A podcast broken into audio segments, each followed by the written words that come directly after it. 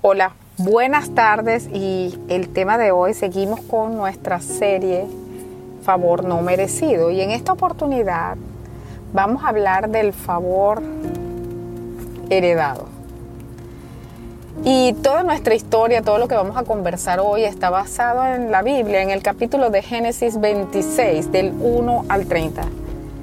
Yo no lo voy a leer literalmente, pero es para las personas que quieren comprobar las cosas eh, escritas en la Biblia, es importante tener este, dónde están esas citas. ¿no? Entonces hoy vamos a ver la historia de Isaac en Abimelech. Y Abimelech era el rey de una región importante que era el rey de los filisteos en ese tiempo. Entonces, bueno, em, muerto Abraham, eh, Isaac recibe la herencia de la promesa de Abraham y esa promesa decía que, eh, que en Abraham serían benditas todas las naciones, que Dios lo bendeciría y él sería de bendición y que sus descendientes, él los descendientes iban a ser incontables, iban a ser tantos como la arena del mar. Eh, Así que esa promesa se la dio Dios a Abraham porque Abraham le creyó a Dios. Abraham fue contado como amigo de Dios, dicho por Dios mismo, y porque obedeció en todos los aspectos. Muchos conocemos a Abraham como el padre de la fe, porque Abraham le creyó a Dios, confiaba, obedecía, esperaba, y parte de esa promesa que Dios le dio a él era Isaac que fue concebido a una, una edad muy, muy avanzada en la vida de Abraham y de Sara, que esa es una historia que podemos revisar otro tiempo. Así que Isaac ya se había casado, eh, está en la tierra donde Dios le había dicho que tenía que estar, que se le iba a dar a Abraham y a sus descendientes, y estaba eh, conviviendo con el grupo de los filisteos, con Abimelech y su grupo. Así que hubo una gran hambruna que no se había visto desde los tiempos de Abraham, es decir, desde los tiempos del padre de Isaac. Vino una hambruna muy grande y el Señor le habló a Isaac y le dijo, mira Isaac, no te estés moviendo de aquí donde yo te dije que tenía que estar tu papá, porque yo voy a cumplir mi palabra y yo te voy a bendecir porque yo se lo juré a tu papá. Y no voy a dejar de hacer nada hasta que no haya cumplido todo lo que yo le dije a Abraham. Así que Dios le dice, mira, no vayas a Egipto, hay una gran hambruna, quédate aquí que yo estoy contigo y yo te voy a bendecir. Y entonces Isaac hace caso y planta ese año donde hubo esa gran hambruna en Egipto y en la tierra en general, pero Dios estaba con Isaac, así que Dios lo bendice y no se le perdió nada de la cosecha, sino que tuvo una gran cosecha. Y, y así sucesivamente eh, eh, es donde empieza Isaac a florecer se convierte en un hombre muy rico, que tenía mucho ganado, que tenía eh, tierra, se convierte en un hombre extremadamente rico, había crecido mucho con sus em, sirvientes, tenía gente que trabajaba para él, se convierte en un hombre muy apoderado. Pero cuando el rey de los filisteos ve eso, dice, no, mira, ¿sabes qué? Isaac, tienes que irte porque tú eres más grande, eres más fuerte que nosotros, has crecido demasiado. eres más fuerte que nosotros, vete. Así que sin mucho preámbulo, Isaac se va y se va con toda su, su ganado y con todo lo que tenía y llega a una tierra donde encuentra un pozo de agua que era fundamental para los animales, para cosechar, para criar, etcétera, etcétera. Pero inmediatamente hubo un grupo de personas que dijeron, no, este pozo es nuestro. Así que Isaac se da la vuelta, va a seguir su camino, pero le pone un nombre a este pozo que se llama Pleito. Así que Isaac vuelve a levantar sus campañas, sigue de largo y encuentra otro lugar, otra tierra que parecía fértil y también encuentra otros pozos de agua, cerca de pozos de agua y eh, se asienta ahí, pero enseguida vino otro grupo de personas y dijeron, mira, vete de aquí, este, este pozo es nuestro, el pozo de agua es nuestro. Y de la misma manera, Isaac se levanta sin pelear, sin argumentar, se levanta y se va. Y a este pozo Isaac mismo le coloca el nombre de enemistad. Se levanta, sigue su camino en paz y llega a una nueva tierra y en esa tierra encuentran un pozo de agua bueno, pero esta vez ese pozo de agua no fue reclamado por nadie. Isaac le puso a ese pozo de agua tierra libre, espacio libre, porque Dios nos bendecirá en esta tierra. Y así fue. Isaac se sienta ahí, eh, empieza a seguir creciendo, sigue siendo muy poderoso y prospera aún más que donde estaba antes. Así que un día se aparece el rey de los filisteos y le dice, mira, venimos a hablar contigo. Y él dice, bueno, pero si ustedes me aborrecen, ustedes me, votaron sin ninguna razón. Pero eh, el rey le dice a Isaac, mira, nosotros vemos que Dios está contigo, definitivamente Dios está contigo, ¿por qué mejor no hacemos, y mira cómo estás de prosperado, ¿por qué mejor no hacemos un trato entre nosotros donde ni tú nos agredes a nosotros ni nosotros te agredimos a ti. Hagamos ese, ese trato.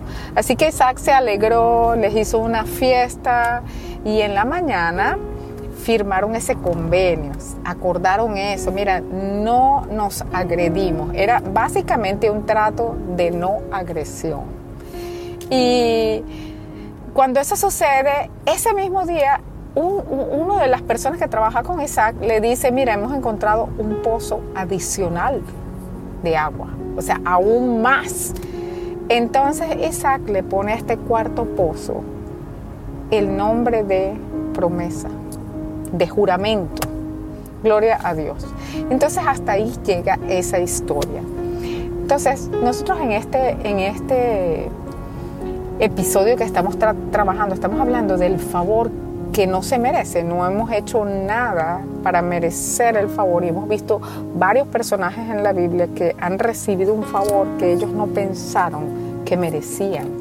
La Biblia dice que el Señor Dios Todopoderoso es misericordioso con quien Él quiere serlo, porque Él es soberano. Su misericordia no está enmarcada en cosas que nosotros hagamos para merecerlas, porque Mm, si fuese así, nunca eh, mereceríamos nada. Pero el, el caso de Isaac, él mismo, la persona Isaac, es una promesa revelada y materializada porque Dios le dio ese hijo a Abraham y a Sara, sus padres, cuando eran unos ancianos. Era biológicamente imposible que ellos pudieran concebir ese hijo, así que este hijo es un hijo de la fe que Abraham puso en Dios, es un hijo de una promesa que Dios le hizo a Abraham.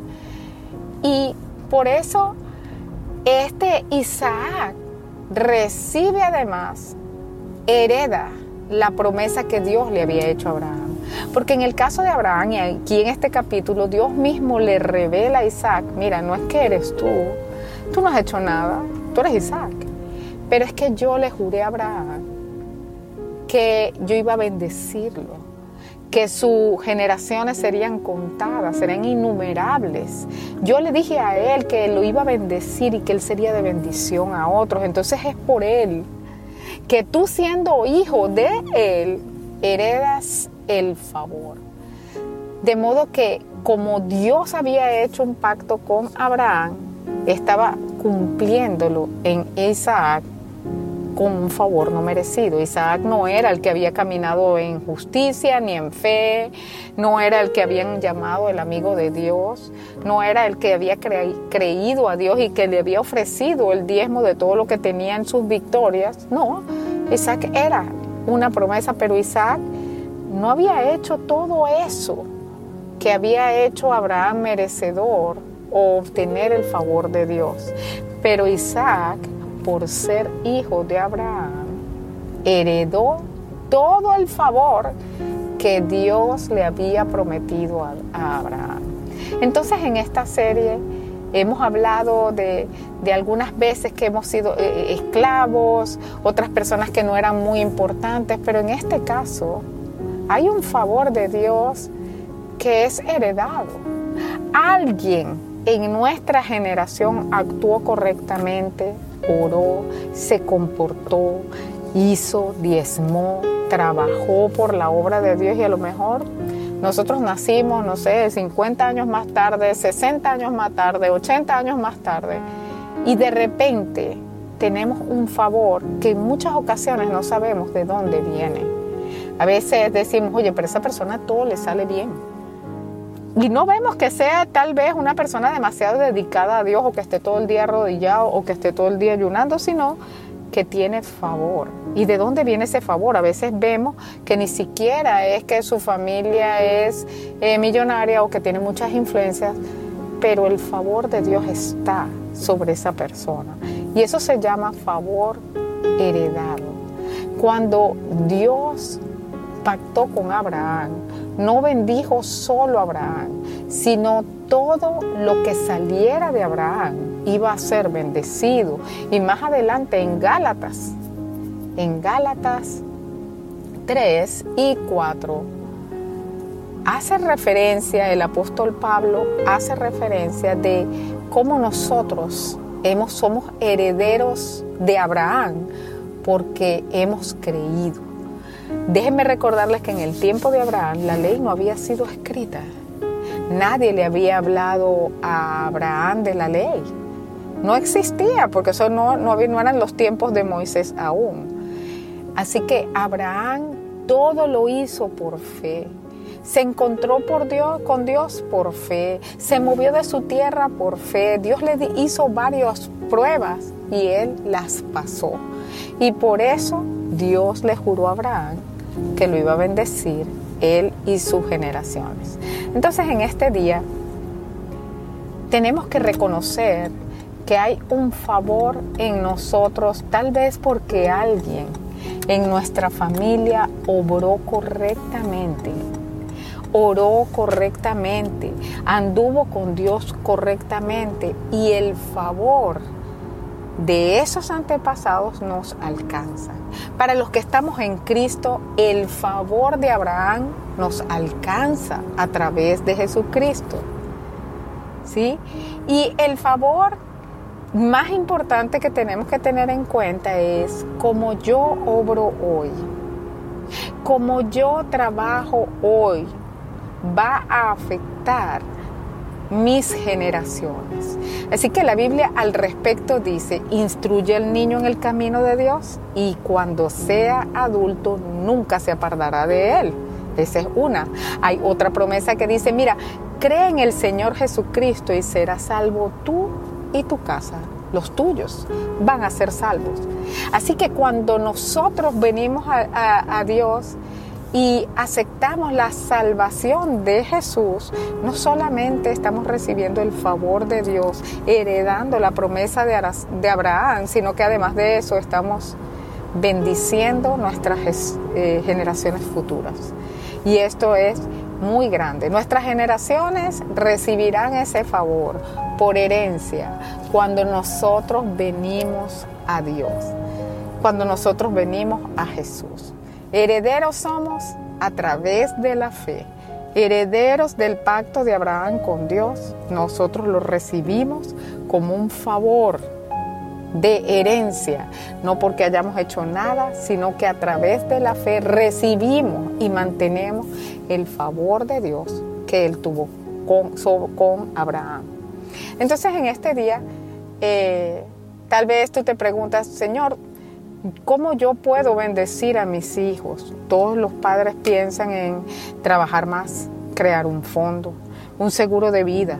Eh, quieren dejar la casa y el carro y la otra casa a nombre del hijo, porque los padres de alguna manera estamos pensando en dejar un legado a nuestros hijos. Pero yo les digo hoy a todos los que me oyen que sean padres, el mejor legado que cualquier padre le puede dejar a su hijo. El mayor favor que cualquier padre puede dejarle a su hijo es la salvación en Cristo. Cuando tú abres tu corazón a Cristo, Cristo viene a morar en ti. Te conviertes en hijo de Dios. Te conviertes en heredero de las promesas que Dios le hizo a Abraham. Pero además de eso, sellas a tu familia y a tu descendencia para salvación también. Si ese eres tú y quieres conocer a Cristo, puedes empezar haciendo una oración como la que voy a hacer ahorita. Señor Jesús, yo quiero aceptarte en mi corazón, te quiero conocer. Yo hoy reconozco que he fallado, que no he andado buscando a Dios. De hecho, ni siquiera comprendo mucho acerca de Dios, de Jesús. Pero quiero abrir mi corazón para que entres a morar en Él. Me hagas tu hijo y yo pueda heredar tu favor el favor de ser salvo, el favor de ser marcado para victoria yo y mis descendientes. Desde este día yo te acepto como mi Salvador, como mi Señor, como mi Padre te reconozco y me reconozco a sí mismo como hijo. Amén.